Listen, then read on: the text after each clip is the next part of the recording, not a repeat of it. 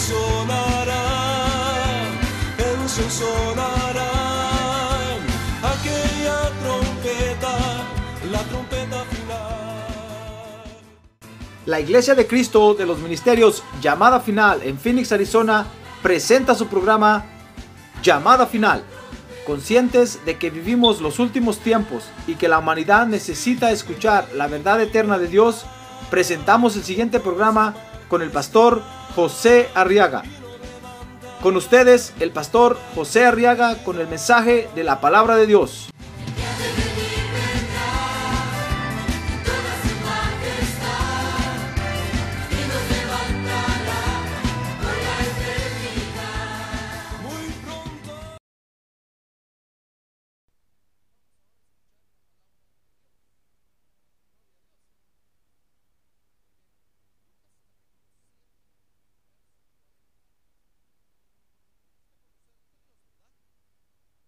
Usted no quiere conocer a nadie, hermano. A ver, ¿quiere conocer usted a Dios? Ahora sí. Tal vez no me escuchó muy bien, pero ¿quiere conocer a Dios? Amén, ahora mejor. Entonces vamos a estudiar la Biblia, porque la Biblia nos enseña cómo es Dios. Dice Lucas capítulo 7, verso 40, y respondió Jesús y le dijo, Simón, tengo algo que decirte. Y él dijo, di maestro. Verso 41. Cierto prestamista tenía dos deudores y uno le debía 500 denarios y el otro 50. Y no teniendo ellos con qué pagar, perdonó generosamente a los dos. ¿Cuál de ellos entonces le amará más? Y Simón respondió, verso 43, y dijo, supongo que aquel a quien le perdonó más. Jesús le dijo, has juzgado correctamente. Amén. Muy bien. Ayúdeme a orar por estas peticiones ahora, hermano. Que hay otra actitud, fíjese, que necesitamos tener para obtener la victoria. ¿Sabe usted que la victoria está a nuestro alcance? La victoria que el Señor nos da está a nuestro alcance, ¿verdad? Amén, sí, ahí está a nuestro alcance. El Señor, fíjese hermano, ya murió en la cruz del Calvario y tomó el todo poder y todo dominio. Dice la Biblia que descendió a las profundidades de la tierra, al abismo, y llevó cautiva la cautividad. Y la fue a exhibir públicamente a todos los cielos. Tomó todo dominio y todo poder y toda potestad. Y entonces ahora nos envía a nosotros con su autoridad a la tierra para predicar el Evangelio.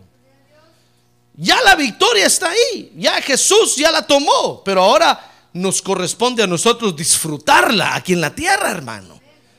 Porque para eso el Señor murió en la cruz del Calvario. ¿Sabe cómo es eso, hermano? Como nuestros padres que se vinieron a este país, bueno, mis padres no, pues. Pero hablo de los papás de algunos de ustedes que se vinieron a este país. ¿Por qué se vinieron a este país? No hablemos de nuestros padres. Usted, ¿por qué se vino a este país? No me conteste. Ni le voy a hablar de leyes hoy. Pero usted dirá, pastor, pues para vivir mejor. En el rancho ni agua había, pastor. Puras penas estaba el candil. No, estuvo bueno que se haya venido, hermano. Todos nos venimos para vivir mejor, esa es la verdad. Y ahora que usted está aquí y, y- y- tiene la posibilidad de vivir mejor, ¿qué le parece que empieza a ver crecer a sus hijos? Y entonces usted les empieza a decir, miren mis hijos, nos venimos del rancho número 5 de la hacienda de la Huacatala. Porque aquí vamos a vivir mejor, aquí vamos a comer mejor, miren uno se pone gordito rápido. Come uno cabal sus tres tiempos.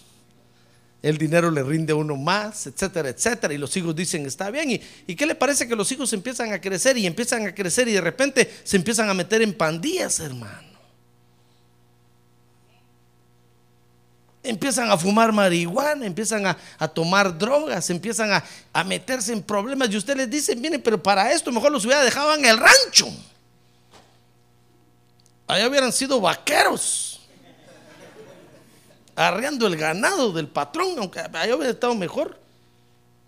¿Por qué le parece que los hijos ingratos, hermano, en lugar de decir, es cierto, mis papás se vinieron a esta tierra para que vivamos mejor, mejoremos nuestra forma de vivir? ¿No cree usted? Bueno, estudiemos, aprovechemos todo lo que hay aquí, que no teníamos allá. Pero ¿qué le parece que usted se sacrificó? Usted se pasó el río dos veces mojado. Si viene de más al sur, más veces mojado, hermano. Usted se saltó al alambrado, a usted lo corrió la migra, usted se anda escondiendo, usted anda, hermano, anda sufriendo lo indecible. ¿Y qué le parece que sus hijos ingratos? No aprovechan, hermano. ¿Verdad que da cólera eso o no? Dan ganas de regresarse al rancho. Venirse para acá para seguir peor. Mejor no se hubiera venido, hermano. Así es eso. El Señor Jesucristo murió en la cruz del Calvario. Ya tiene la victoria en la mano. Y ahora nosotros estamos en la tierra y no la aprovechamos. ¿Para qué estamos en la iglesia, hermano? ¿Se da cuenta? ¿Verdad? ¿Para qué venimos a adorar a Dios si no estamos viendo la victoria? Si no tomamos victoria sobre la enfermedad, si no tomamos victoria sobre el mal carácter, si no tomamos victoria sobre cualquier circunstancia de la vida, hermano, si no enfrentamos al enemigo y lo sujetamos en el nombre de Jesús, si no nos hacemos guerreros como Dios quiere que nos hagamos, hermano, ¿de qué sirve que el Señor haya muerto en la cruz del Calvario? ¿No cree? El Señor sufrió en la cruz del Calvario, hermano, lo indecible, lo mismo que usted ha sufrido. Para darnos ahora el derecho a nosotros de disfrutar. Dice la Biblia que Él se empobreció para que ahora nosotros seamos ricos, hermano. Dice la Biblia que Él cargó con todo el pecado para que ahora usted y yo seamos libres de las cadenas del pecado. ¡Ah, gloria a Dios! Démosle un buen aplauso al Señor. Gloria a Dios. Pero el Señor cargó con el pecado y usted sigue cargando con el pecado, hermano. ¿Sabe cómo lo mira el Señor? Le decir, a ver, ¿tú crees que me vas a ganar a mí? ¿Quieres competir conmigo a ver quién cargó más pecado, si tú o yo? No, yo ya cargué con el pecado. Tú eres libre. Aprende a vivir libre. Aprende a dominar las circunstancias negativas. Tú ya tienes el poder. Entonces, para disfrutar la victoria que ya está aquí adelante de nosotros, hermano, tenemos que tener esta actitud. La actitud que hoy vamos a ver es la actitud de agradecimiento. Ahorita conmigo, la actitud de agradecimiento. Recuérdese que la actitud es una condición interna, pero que se ve afuera, hermano. Se tiene que ver afuera. Entonces la actitud de agradecimiento es una actitud que la tenemos que manifestar por fuera. Porque con esta actitud de agradecimiento, fíjese, primero vamos a adornar el Evangelio con nuestras acciones. Y segundo, vamos a obtener la victoria de poder desarrollar los dones que Dios nos ha dado. Con esa actitud de agradecimiento, hermano. Fíjese que agradecimiento es la muestra de gratitud por un favor o un beneficio recibidos. Eso es agradecimiento. Es algo que se demuestra, pues. Ahora la Biblia nos llama, fíjese, a ser agradecidos con Dios por lo que Él ha hecho con nosotros o por lo que Él ha hecho en nosotros también. Dice Colosenses 2.7, vea conmigo Colosenses 2.7 y comencemos a estudiar la palabra de Dios, hermano. Amén. Si no, nos agarra la tarde. Colosenses 2.7. Dice ahí, firmemente arraigados y edificados en Él y confirmados en vuestra fe, tal como fuisteis instruidos. Y entonces, ¿qué lee usted de último? Rebosando de gratitud. Mire, mire, la Biblia nos llama a que seamos, tengamos esa actitud de agradecimiento con Dios, hermano. Dice ahí, está bien, hay que afirmarse, Colosenses 2.7, hay que edificarse, hay que ser confirmados en la fe, hay que ser instruidos, pero rebosando de gratitud. con agradecimiento a Dios. No siendo malagradecidos, hermano. No despreciando lo que Dios hace, sino con una actitud de agradecimiento. Dice el Salmo 95.2 que vengamos a Dios, fíjese, con acciones de gracias. Dice el Salmo 95.2, vengamos ante su presencia con acción de gracias y aclamémosle con salmos. Dios quiere que nosotros tengamos esa actitud de agradecimiento, hermano. Como lo vamos a ver más adelante ahí en Lucas capítulo 7. Dios quiere que nosotros seamos agradecidos por lo que Él hizo. Si a nosotros no nos costó, pues por lo menos que seamos agradecidos, hermano. Amén. Muy bien. Dice el Salmo 104, el Salmo capítulo 100, verso 4. Dice ahí, entrad por sus puertas con acción de gracias y a sus atrios con alabanzas. Dadle gracias, bendecid su nombre. Mire, mire qué importante es ser agradecidos con Dios, hermano. Muchas veces nosotros ni le, ni le agradecemos a Dios por el hecho de tener vida. ¿Le ha dado gracias a usted a Dios porque tiene vida? A ver, quiere decirle ahorita gracias Señor porque tengo vida aquí en la tierra. Gracias Señor. Sí, hermano, porque no nos morimos siendo fetos, porque no nos abortaron, porque hasta ahorita todavía tenemos vida aquí en la tierra, hermano. Mire cuánta gente desprecia la vida, cuánta gente dice, no, la vida no vale nada. ¿Se acuerda de la canción, verdad? Ya ve, hasta canciones así hacen. En lugar de ser agradecidos, hermano, y decirle gracias Señor porque tengo vida aquí en la tierra. Aunque se lo esté llevando Sor Juan Inés de la Cruz.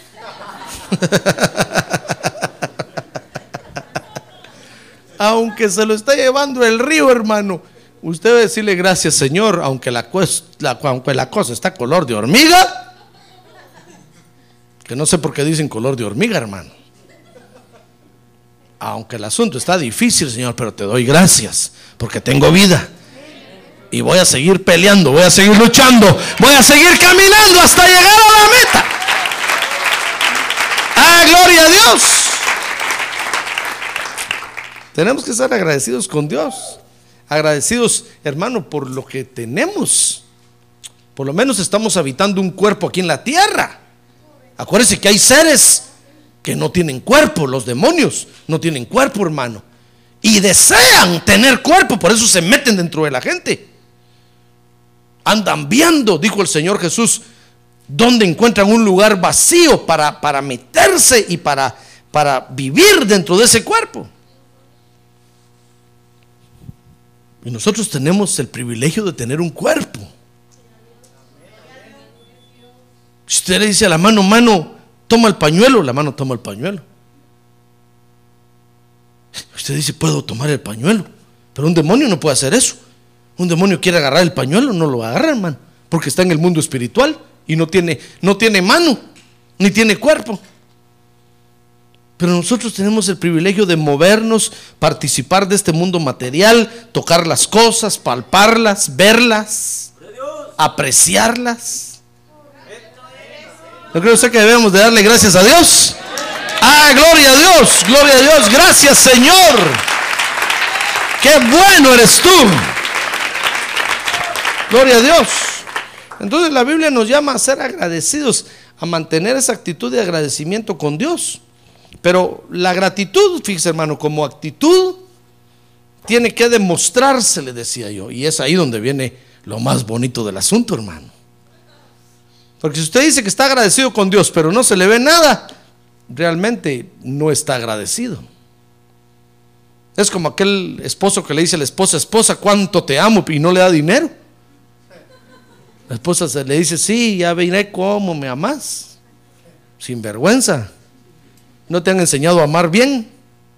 No me das dinero. El marido va a decir, no, pero acaso por el dinero Claro, por el dinero se, se mide el amor, hermano. Por lo que uno da se mide el amor. Mucho más con el dinero. Por eso Dios nos pide que le traigamos nuestro dinero, hermano. Dice la Biblia que de tal manera amó Dios al mundo. ¿Qué le parece que el verso dijera, de tal manera amó Dios al mundo? Oh, cómo lo amó, cuánto lo amó. Amén. Y nosotros nos vamos al infierno. Al infierno diríamos, ¿cuánto amó Dios al mundo? Ah, cuánto lo amó, pero nos venimos al infierno. Pero no dice así, ¿verdad? Dice, de tal manera amó Dios al mundo, ¿saben? Y lo demostró, que dio a su Hijo unigénito, para que todo aquel que en Él cree no se pierda, mas tenga vida eterna. ¡Ah, gloria a Dios! Cuando estemos en el cielo vamos a decir, Señor, ¿cuánto amaste al mundo? ¿Cuánto? Porque estamos en el cielo, nos salvaste, nos diste lo mejor para rescatarnos. No envió a Gabriel. No envió, a un Miguel ni a un Gabriel. No envió ni a Luzbel. Su hijo unigénito vino a la tierra para que el rescate fuera bueno, total y completo. ¡Ah, gloria a Dios! Si hubiera enviado a los Gabrieles, Tal vez todavía estuvieran ahí en el cielo peleando, viendo cómo entrar a la tierra. ¿Se acuerdan de Daniel? Que Gabriel no podía llevarle el mensaje. Tuvieron que llegar los Migueles a pelear ahí para, abrir, para abrirle paso para que pasara Gabriel con el mensaje donde estaba Daniel.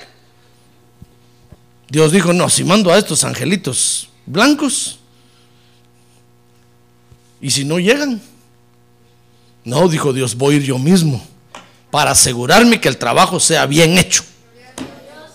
¿Eh? Que de, tal manera amó Dios al mundo. A ver cómo que el amor se puede medir. Amén. Entonces, la actitud de, de, agradecimiento tiene que demostrarse. Dice Hebreos 12, 28.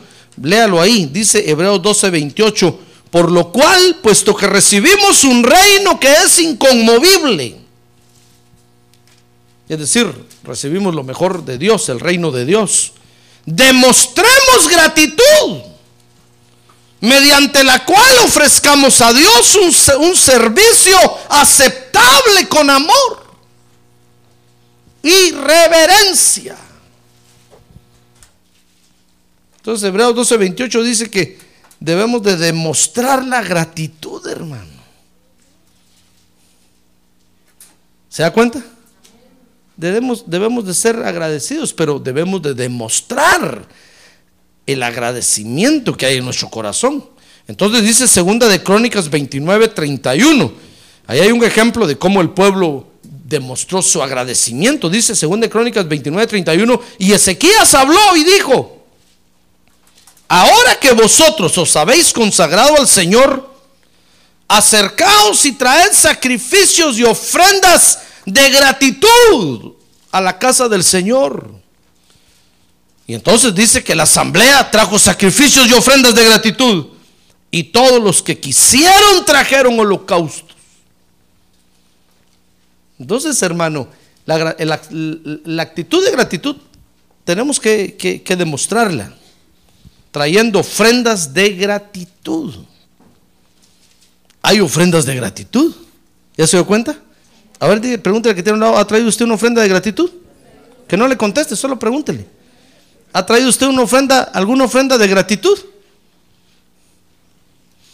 Hay ofrendas de gratitud. Y dice el Salmo 50, 14, que haciendo, debemos de hacer sacrificios de gratitud. Dice, ofrece a Dios, Salmo 50, 14, ofrece a Dios sacrificio de acción de gracias y cumple tus votos al Altísimo.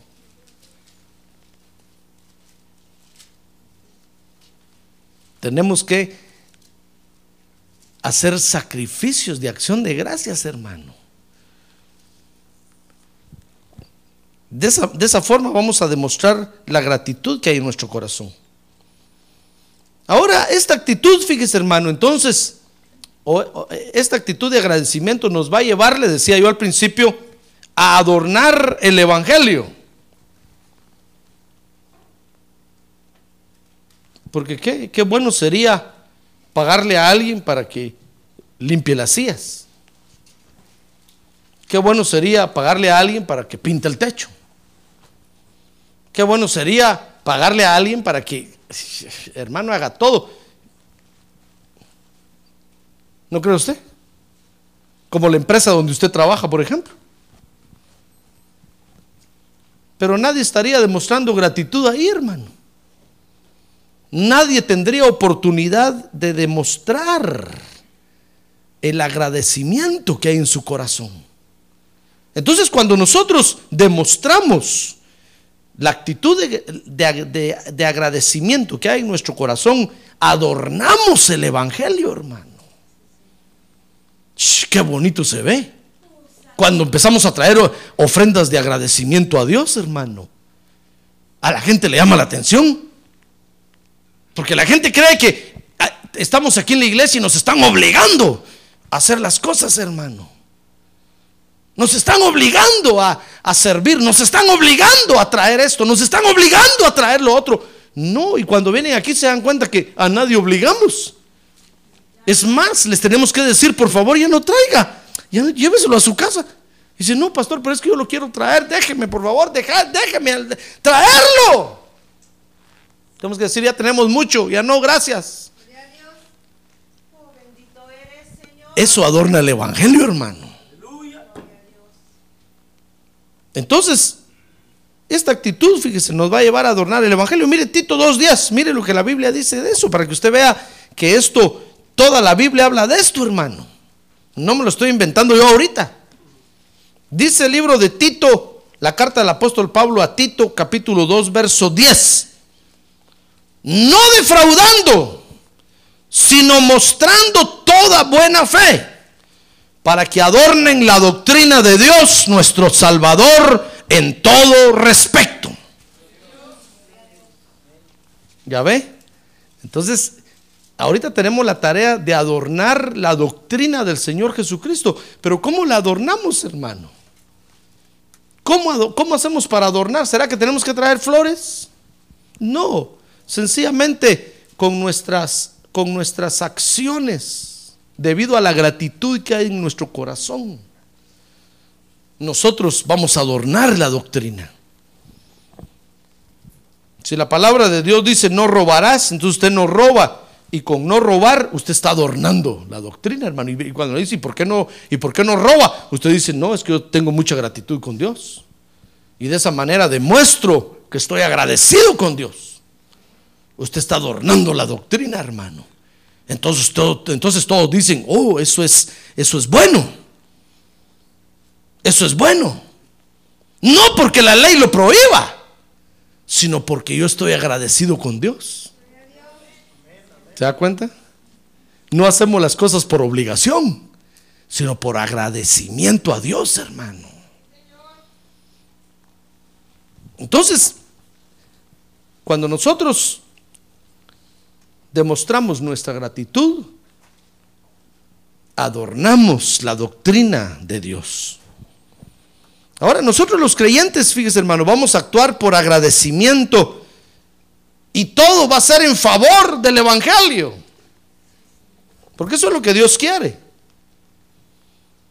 Que todo sea en favor del Evangelio. Porque imagínense, si yo le, yo le doy esta noche 5 dólares a Dios, ¿usted cree que va a salir una manota del cielo así grandota y se la va a llevar? No, hermano. Como, como, como una vez reunieron a, a un pastor, a un rabino judío y a un cura. Y le dijeron, bueno, ¿y ustedes con las ofrendas cómo hacen para dárselas a Dios? ¿O cómo hacen eso? Bueno, dijo, dijo el cura, yo, yo hago un círculo en la tierra y, entonces tiro todo para arriba y le digo, Dios, agarra lo que es tuyo y lo que caiga dentro del círculo es mío. Entonces vino el pastor y dice, y dice que dijo, yo hago una línea en la tierra y lo tiro todo para, para arriba y le digo, Dios, lo que caiga a aquel lado es tuyo y lo que caiga a este lado es mío. Y entonces vino el rabino y dice que les dijo, yo no hago nada, yo solo lo tiro para arriba y si Dios quiere que agarre, si no, todo lo que caiga es mío. Porque usted tal vez pensará, pastor, ¿usted cómo hace con las ofrendas? ¿Acaso se las tira a Dios para arriba? ¿Acaso sale una manota grandota y se la... No, hermano. No, sencillamente Dios lo que quiere es adornar el Evangelio aquí en la tierra. Eso es lo que Dios quiere, que el Evangelio sea predicado en la tierra. Entonces Dios dice, a ver, todo el dinero, todas las ofrendas que vienen, léalo con el pueblo de Israel, eso, eso era lo que hacían, todas las ofrendas, a ver, eh, úsenlas para predicar el Evangelio, para que la palabra de Dios sea predicada. Todo lo que nosotros traemos como gratitud a Dios, hermano, va a redundar en favor del Evangelio. Tiene que redundar en favor del Evangelio. Mire, entonces Lucas capítulo 7, verso 36. Estudiemos ahora ahí, hermano. Vea conmigo lo que pasó aquí. Y entonces va a ver que la actitud de agradecimiento es muy importante. Dice Lucas 7:36 que un día un fariseo invitó a comer a Jesús, dice ahí, y uno de los fariseos le pedía que comiera con él. Y entrando en la casa del fariseo se sentó el Señor Jesús a la mesa. Y entonces dice el verso 40 que Jesús le comenzó, le, comenzó a enseñar al fariseo acerca de las acciones de gratitud, dice 7:40, y respondiendo Jesús le dijo, Simón, tengo algo que decirte. Y él le dijo, di maestro. Cierto prestamista tenía dos deudores y uno le debía 500 denarios y el otro 50. Y no teniendo ellos con qué pagar, perdonó generosamente a los dos. Entonces le preguntó, ¿cuál de ellos entonces le amará más? Y Simón respondió y le dijo, eso es elemental, Señor. Hasta un niño de kindergarten, de, de párvulos, pues, lo responde, verso 43, y, y le dijo, Supongo que aquel a quien le perdonó más y el Señor le dijo, has juzgado correctamente.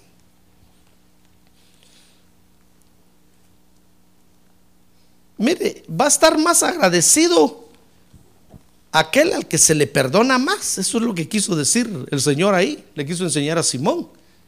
Y Simón analizó lo que Jesús le, habló y le dijo, es fácil, Señor. Claro, al que se le perdona más, va a estar, va, va a amar más. Entonces, fíjese, los creyentes a quienes el Señor les, les perdona más, van a demostrar más su amor a Dios, hermano. ¿Ya ves cómo mide Dios nuestro agradecimiento? Dios dice, a ver cuánto te perdoné. Si usted cree que Dios lo perdonó un poquitito así porque usted era muy bueno, entonces la demostración de su agradecimiento va a ser así, hermano. Ahora, si usted dice, no, Dios, a mí me perdonaste, no digo qué, pero lo que me perdonaste fue muy grande. Entonces la demostración de su agradecimiento debe de ser grande. Por eso no, no, no, no, que no le asombre a usted ver, hermano, que en la iglesia hay quienes no sirven. Sin duda creen que Dios los perdonó poquito. Y no le asombre ver que en la iglesia hay quienes cómo sirven, hermano. Ah, porque su agradecimiento es grandote. Porque sienten que Dios los perdonó mucho.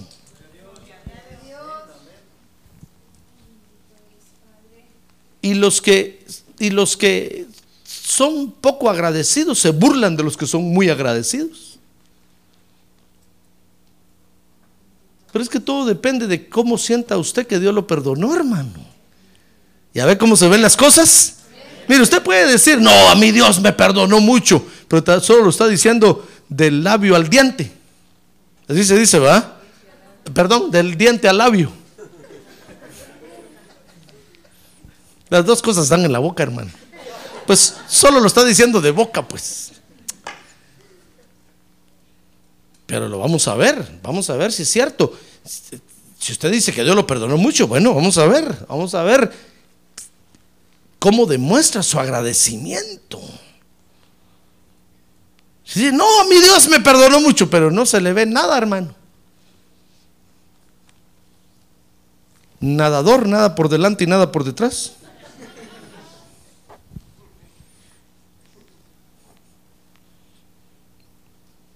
Entonces, el que está muy agradecido adorna el Evangelio. ¿Se da cuenta?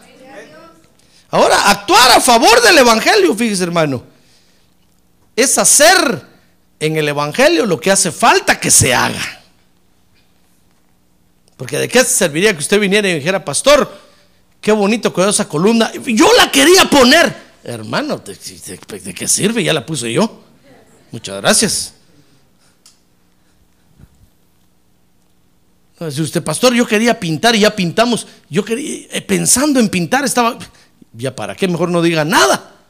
Cólera da. Usted quiere demostrar que está muy agradecido con Dios, pero ya no hay necesidad de eso. Hermano, ¿ya para qué? ¿No cree usted? Entonces, actuar a favor del Evangelio, hermano, fíjese, hermano, es hacer lo que hace, lo que hace falta que se haga. No el pastor, yo voy a recoger la basura aquí. Aquí no hay basura, hermano. Ya, ya, está limpio, pastor. Ya recogí la basura. Pues si no había basura. Va a recogerla allá afuera donde hay basura. ¿Comprende? Entonces, hermano, actuar a favor del Evangelio quiere decir hacer en el Evangelio lo que hace falta que se haga. Si usted ve que hace falta algo, esa es su oportunidad para actuar a favor del Evangelio. Esa es su oportunidad para demostrar el agradecimiento. ¿Se da cuenta? Y, le digo esto porque quiero que vea que cuando invitaron a Jesús a comer, Jesús se sentó a la mesa, hermano, y entonces dice que entró una mujer a hacer lo que faltaba que se hiciera en ese momento. Mire qué interesante esto, hermano. Mire cómo tenemos que demostrar nuestro agradecimiento. Cuando el, cuando el Padre Celestial envió a su Hijo a la tierra, nos envió precisamente lo que necesitábamos. No envió algo que ya había de, de más, sino lo que realmente necesitamos. Y dice la Biblia que el Señor Jesús vino a la tierra justamente en el tiempo en el que tenía que venir. Tal vez si hubiera venido en este año, no sé cómo hubiera sido la aparición de Jesús en la tierra, hermano. Pero vino exactamente en el tiempo en el que tenía que venir. Ni un minuto antes, ni un minuto después.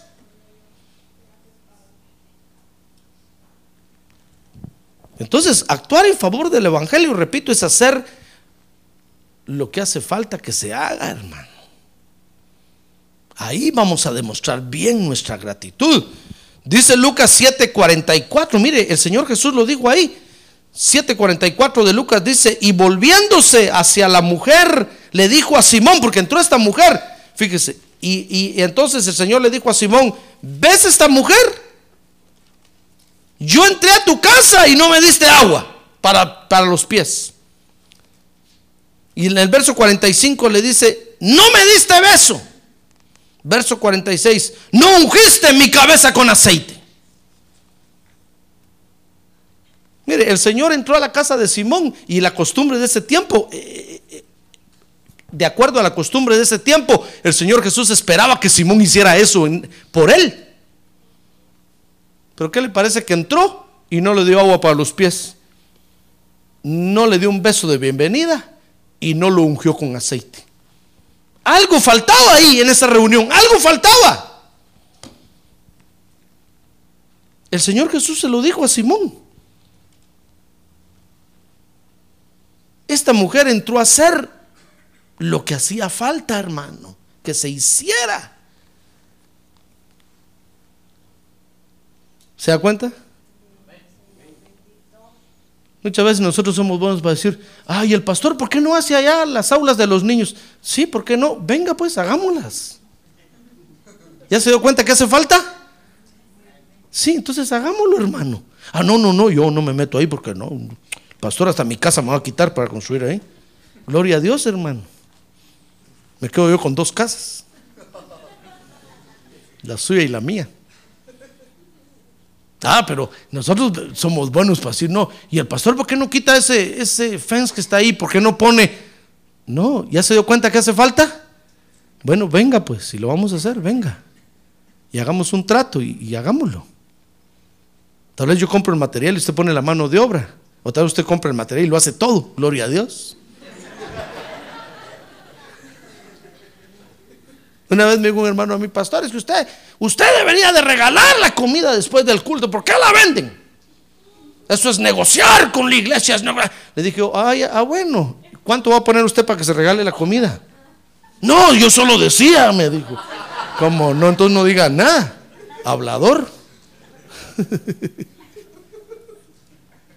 No, es que yo pensaba que sería bueno, porque entonces así viene mucha gente, pues iban a venir solo los, los homeless. ¿Para qué queremos aquí, hermano? Aquí queremos hambrientos de la palabra de Dios.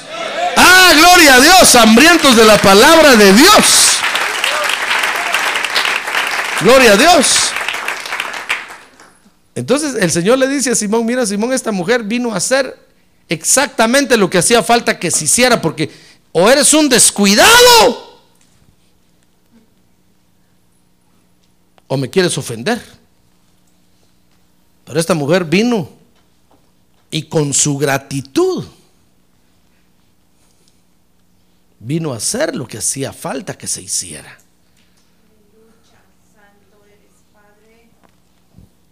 Dice Lucas 7:40 y- Lucas 7:37 que esta mujer dice Lucas 7:37 trein- Sí, Lucas 7 7:39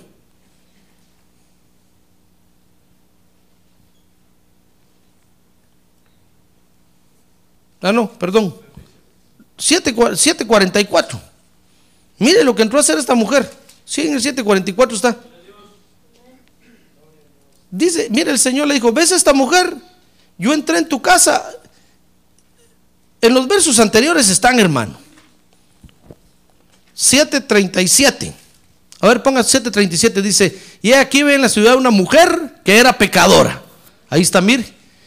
Y cuando se enteró de que Jesús estaba sentado a la mesa en casa del fariseo, trajo un frasco de alabastro con perfume. Mire, ¿por qué cree usted que esta mujer trajo un frasco de alabastro con perfume, hermano?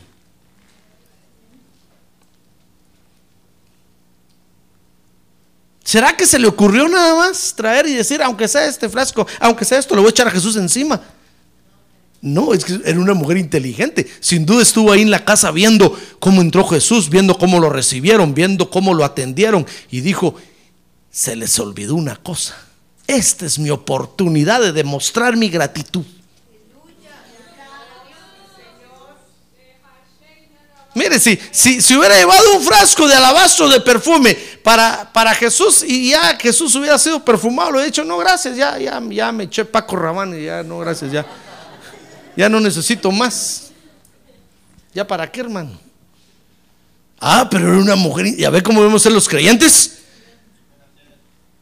Así tenemos que demostrarle nuestra gratitud a Dios, hermano.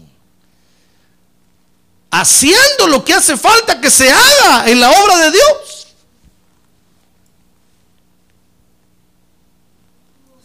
No haciendo lo que ya se hizo.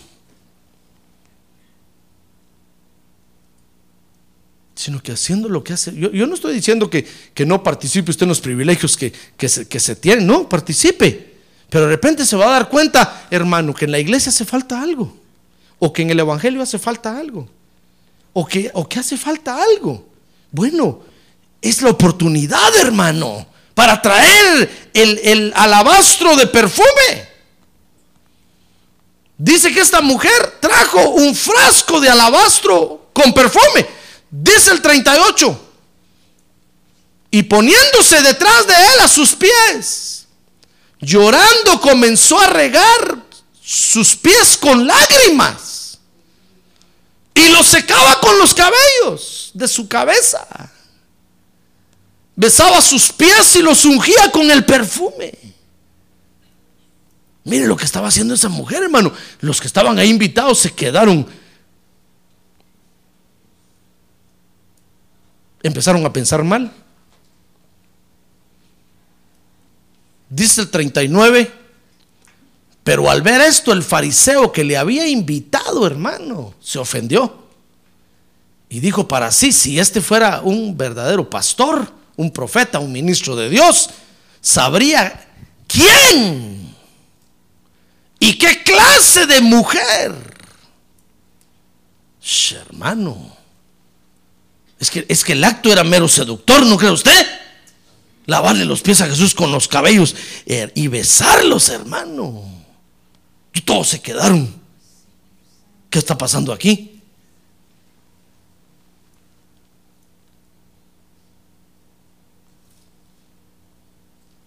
Algo raro está pasando aquí. Dijeron, no, si este fuera un, espiritual, no dejaría que le hicieran eso. Vaya que había más gente. Si hubiera estado solo Jesús con esa mujer, le hubieran metido preso, hermano. Pero vaya que había más gente cuando vieron que la mujer llegó y empezó a, a lavarle los pies. Hermano, mire lo que pensó este hombre. Sabría quién y qué clase de mujer es la que está, la que le está tocando. Es una pecadora, lo está seduciendo. Entonces dice 7:44. Volviéndose Jesús a la mujer, le dijo a Simón, ¿ves a esta mujer? Yo entré en tu casa y no me diste agua. Mire lo que estaba haciendo esta mujer, hermano. ¿Qué le parece que le estaba 7:44 lavando los pies a Jesús?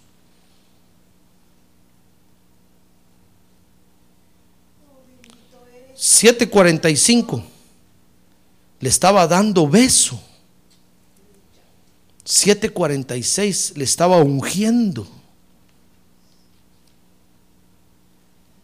Eso hacía falta. Y si usted analiza estas tres cosas, hermano, va a ver que esas tres cosas son las que hacen falta en todas las iglesias. Porque son las tres cosas que la gente juzga. Y usted ve, hay gente que llega a las iglesias a decir, no, aquí no hay amor. Bueno, ya se dio cuenta. Traiga el alabastro de perfume, pues. Y de amor. Es que, es que juzgar las cosas es fácil, hermano. Una vez vi una persona y me dijo, oh, qué, qué alegre el culto, qué bonito el culto, pero allá de donde yo soy, me dijo, no somos tan fríos, somos más amorosos. Oh, qué bueno, le dije.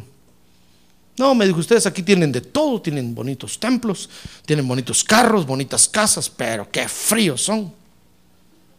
Oh, qué bueno, le dije, bye. Regresate, ¿qué está haciendo aquí? es, que, es que ver los defectos es fácil, hermano. Si usted, si yo le digo, a ver, míreme los defectos, me va a ver hasta que traigo un oído en el calcetín del lado derecho del pie.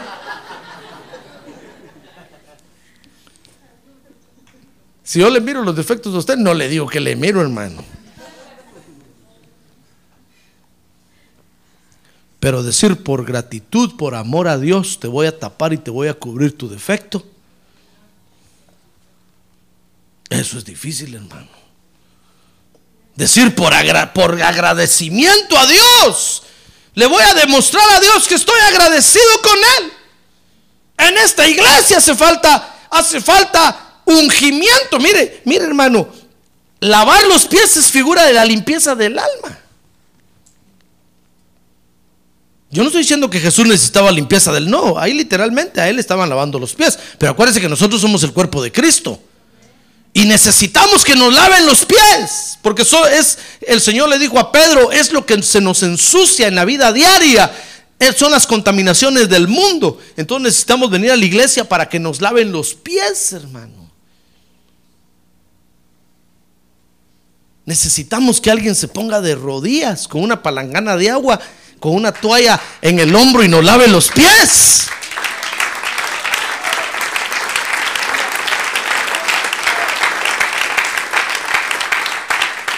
No, estoy hablando literalmente.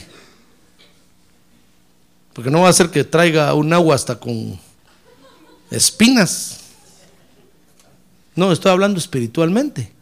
La iglesia necesita, hermano, creyentes que estén parados aquí al frente, dispuestos a recibir a los otros creyentes para lavarlos con agua todos los días, porque traen contaminaciones del mundo.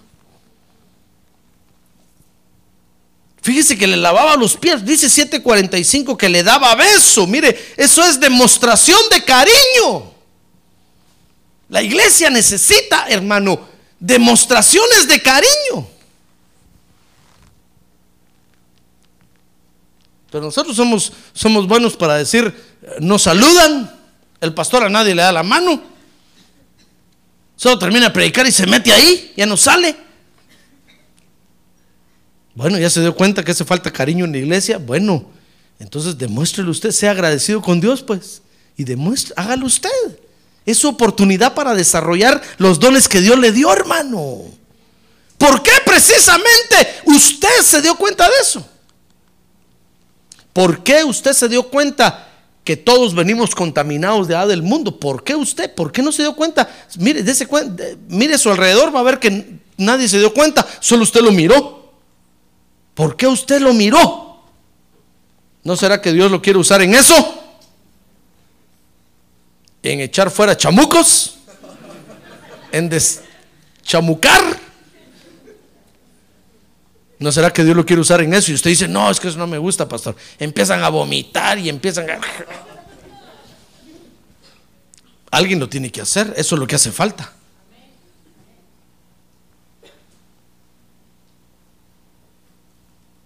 Y usted se dio cuenta, hermano, que el hermano este viene casi enchamucado, aquel viene totalmente enchamucado, aquel viene acompañado de los chamucos, aquel viene influenciado, aquel viene eh, oprimido, aquel viene... ¿Por qué se dio cuenta usted?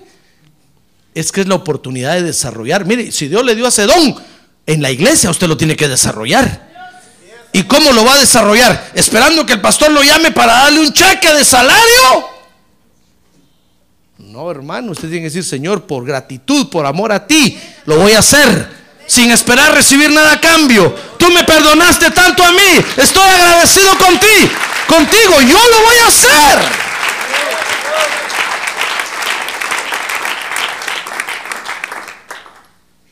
Lavar los pies hace falta. Demostraciones de cariño. Hacen falta, hermano. Demostraciones de cariño. Ya ve que alguien se da cuenta por ahí que el pastor va a cumplir años. Entonces dice, demostrémosle nuestro cariño al pastor. Hagámosle una comida y tragámosle un regalo. Ah, pero hay, otro que, hay otros que dicen, no, solo el faraón celebró su cumpleaños.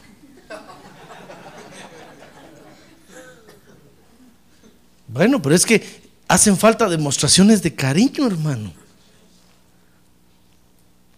Si usted se dio cuenta que aquí somos fríos, que no saludamos, que no nos hablamos.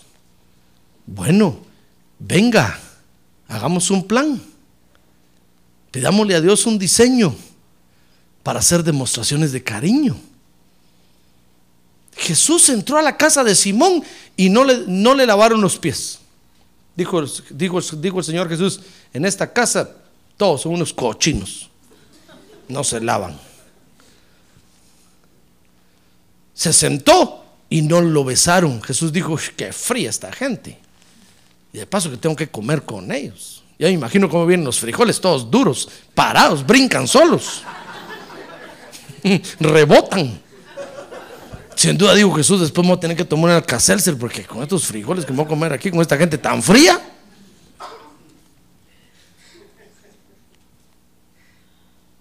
Y estaba esperando que lo ungieran con aceite. ¿Sabe? El ungimiento con aceite es figura de, de, refrescar.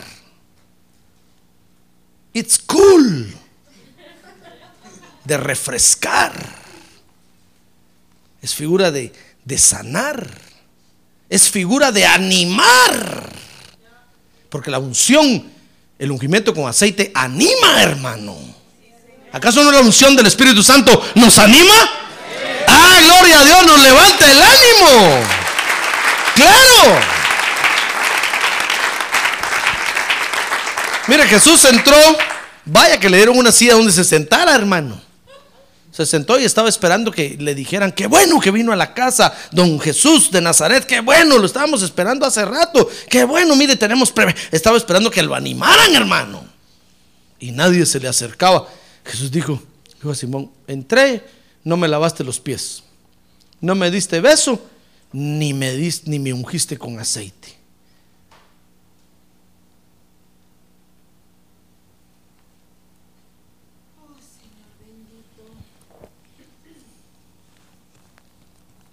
La obra de Dios, la iglesia, el Evangelio necesita ser limpiado, hermano.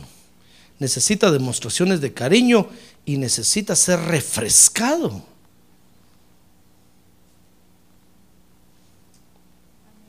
¿Verdad? Eso es lo que, lo que hace falta. Dese cuenta a ver que eso es lo que hace falta en todas las iglesias. Eso es lo que hace falta. Alguien viene y dice, pastor, ¿cuándo va a haber un retiro? Yo le digo, ¿está esperando que yo lo haga? ¿O usted me viene a decir para que usted lo va a hacer? ¿Ya se dio cuenta que hace falta un retiro? Pues no, no, no estoy preguntando, estoy hablando del que viene y me dice, pastor, hagamos un retiro. ¿Ya se dio cuenta que hace falta un retiro? Sí, pastor, hace rato que no hacemos. Bueno, entonces, venga pues, ármelo, organícelo. Desarrolla el don que Dios le dio. Si usted se dio cuenta es para que Dios, Dios quiere desarrollar el don que usted tiene. Aproveche. No, es que meterse en problemas, hermano. Los hermanos no pagan, otros van y después nunca pagan.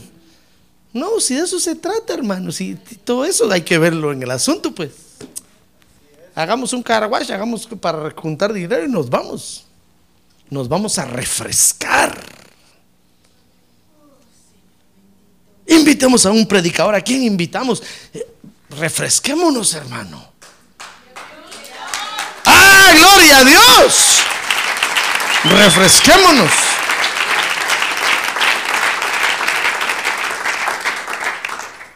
Pero usted cree que yo tengo aquí una gran organización detrás de mí.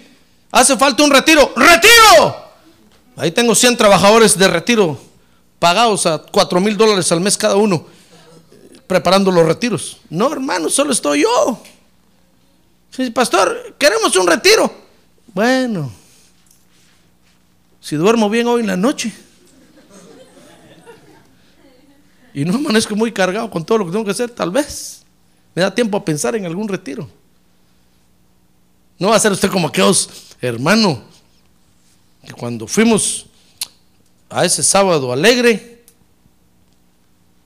el pastor estaba vestido de payaso. Se conté, ¿verdad? ¿Se acuerda, verdad?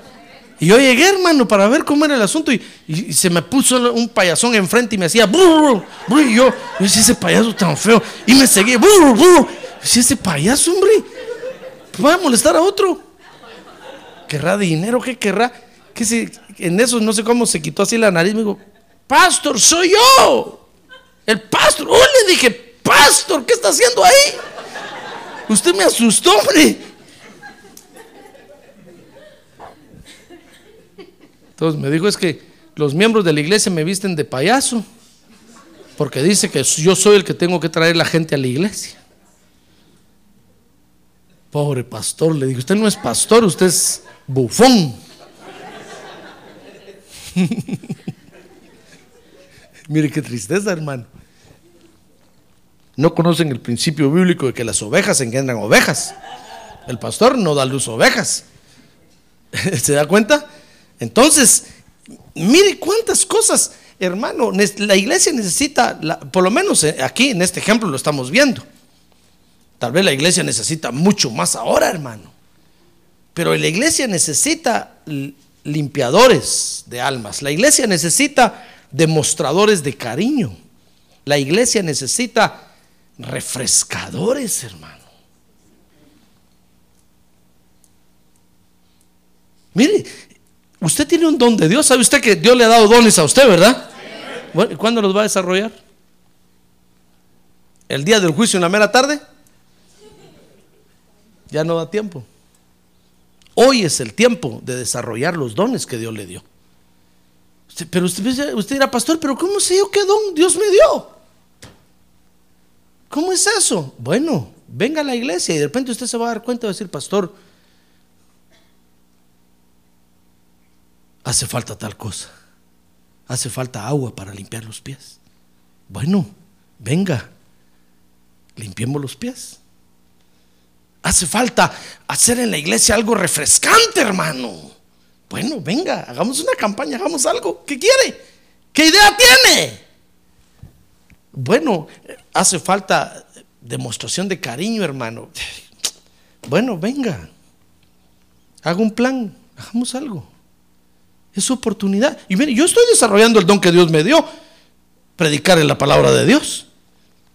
Y yo predico toda la semana la palabra de Dios, estoy desarrollando el don que Dios me dio. ¿Se da cuenta? Pero usted dirá, pastor, pero es que fíjese que hace falta. Bueno, entonces, ¿usted está agradecido con Dios? Sí, va, entonces venga, participe. Desarrolle el don que Dios le dio. ¿Sabe? Cuando esta mujer entró, hermano, y empezó a lavar los pies de Jesús, y entonces Simón le, dijo a Jesús, esta mujer, el Señor le dijo a Simón, vea conmigo mejor esto, 739. Cuando esta mujer empezó a demostrarle la gratitud a Jesús, la gratitud que había en su corazón, comenzó a ser criticada, dice 739, pero al ver esto el fariseo que le había invitado dijo para sí, si este fuera un profeta, sabría quién y qué clase de mujer es la que le está tocando, que es una pecadora. Algunos dicen que esta era María Magdalena, a quien Jesús había liberado y le habían, había sacado de ella siete demonios, hermano. Por supuesto, a esas alturas ya era una mujer cambiada, espiritual. Aunque los hombres escriban y digan un montón de tonteras, esta era una mujer nacida de nuevo, hermano, ya no era una pecadora. Ya Dios la había perdonado. Y el Señor era tanto lo que le había perdonado que mire de qué manera demostró su gratitud. Por eso cuando nosotros demostremos nuestra gratitud, hermano, no va a faltar alguien que nos critique y, nos, y se burle de nosotros. Pero es que así es. Las cosas así son, hermano. En la tierra así son las cosas. Siempre que usted se propone hacer lo bueno, va a encontrar gente que se le opone, que le resiste a que usted haga lo bueno. Sea cualquier cosa buena que haga en la vida. No estoy hablando solo del Evangelio. Cualquier cosa buena que usted haga en la vida, va a encontrar gente que se le va a oponer y le va a resistir para que usted haga lo bueno y lo correcto. Porque el reino de las tinieblas se opone a todo lo que es bueno y es correcto. Entonces, cuando usted vaya a demostrar su gratitud a Dios, prepárese, porque va a encontrar oposición. Va a encontrar gente que va a empezar a decirle, ¿para qué estás haciendo eso? Es que, ¿quién te puso a hacer eso? ¿Para qué te metiste a eso? Pero si nosotros estamos agradecidos con Dios, hermano, lo que nos corresponde es, primero, adornar el Evangelio con nuestras acciones. Amén. Y segundo, encontrar en esto la oportunidad para desarrollar los dones que Dios nos ha dado, hermano. ¿Cómo sabe usted si Dios le dio el don de cantar, por ejemplo?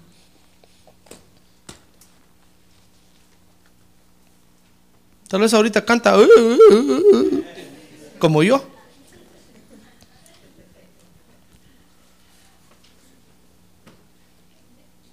Bueno, un día se va a dar cuenta y va a decir, pastor, físico estaba viendo que hace falta que alguien cante toda la mañana aquí en el templo. Bueno, venga esa oportunidad. Y cante toda la mañana aquí, párese allá afuera y cante toda la mañana.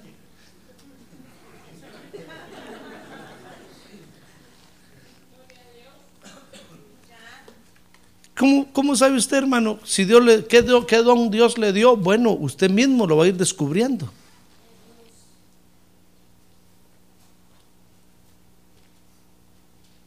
Usted mismo se va a dar cuenta y va a decir, pastor, fíjese que siempre que vengo a la iglesia me dan ganas de dar todo lo que tengo en la billetera. ¿Será bueno eso o será malo? Es bueno, délo. Tal vez usted tiene el don de dar. Ese es un don especial. Hay quienes tienen el don de administrar. Hay quienes tienen el don de presidir, dice la Biblia. Hay quienes tienen el don de enseñar. Sí, hermano. Pero cuando usted se dé cuenta, prepárese a participar.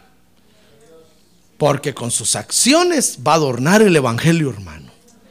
Y entonces el Evangelio va a empezar a, a- a llenarse de personas idóneas, con dones de Dios, con los dones que Dios da, para que el Evangelio camine en la tierra. Y el nombre de Dios va a ser glorificado. Amén. Gloria a Dios. Démosle un aplauso al Señor. Gloria a Dios. Gloria a Dios. Amén. Cierre sus ojos. Cierre sus ojos, hermano. Cierre sus ojos y démosle gracias a Dios. Démosle gracias a Dios porque esta actitud de agradecimiento es muy importante. La Biblia dice que siempre debemos de darle gracias a Dios en todo, hermano. Debemos de ser agradecidos con Dios. Pero debemos de demostrarlo. Así como esta mujer lo demostró. Entrando a la casa de Simón el fariseo a hacer lo que hacía falta que se hiciera. Mire, esta mujer no entró a cocinar porque sin duda ya estaban haciendo la comida. Esta mujer no entró a, a buscarle una silla a Jesús porque sin duda ya, ya estaba sentado. Dice que ya estaba sentado a la mesa. No, esta mujer entró a hacer lo que hacía falta, hermano. Oh, benditos los que estén agradecidos con Dios, porque ellos van a adornar el Evangelio con sus acciones. Gracias a Dios por lo que hizo con nosotros, hermano. ¿Quiere usted reconocer que Dios hizo, hizo grandes cosas ya por usted? ¿Quiere usted reconocerlo? A ver, póngase de pie junto conmigo y digámosle gracias, Señor, porque todo lo hiciste por mí. Gracias porque me perdonaste mis pecados. Gracias porque ahora soy una nueva criatura. Gracias porque ahora tú eres mi ayudador, mi intercesor. Gracias porque ahora tú eres mi salvador. Gracias porque ahora tú eres mi rey y mi Señor. Gracias, Padre. Gracias porque es grande lo que has hecho por nosotros. Y estamos agradecidos por eso. Quiere ponerse su mano en oro en su corazón y decirle, Señor, en mi corazón hay gratitud para ti. En mi corazón hay gratitud para ti. Y te lo quiero demostrar. Dígale, te lo quiero demostrar, Señor. Solo dime cómo te lo demuestro y yo lo voy a hacer. Yo lo voy a hacer para que el Evangelio sea adornado aquí en la tierra. Y para que yo pueda desarrollar este don que me has dado. ¿Quiere decirle para que el Evangelio sea adornado aquí en la tierra? Y para que yo pueda desarrollar este don que me has dado, Señor. Gracias por lo que has hecho por mí. Gracias, Padre. Te damos gracias, Señor, en el nombre de Jesús. Sí, Señor, gracias.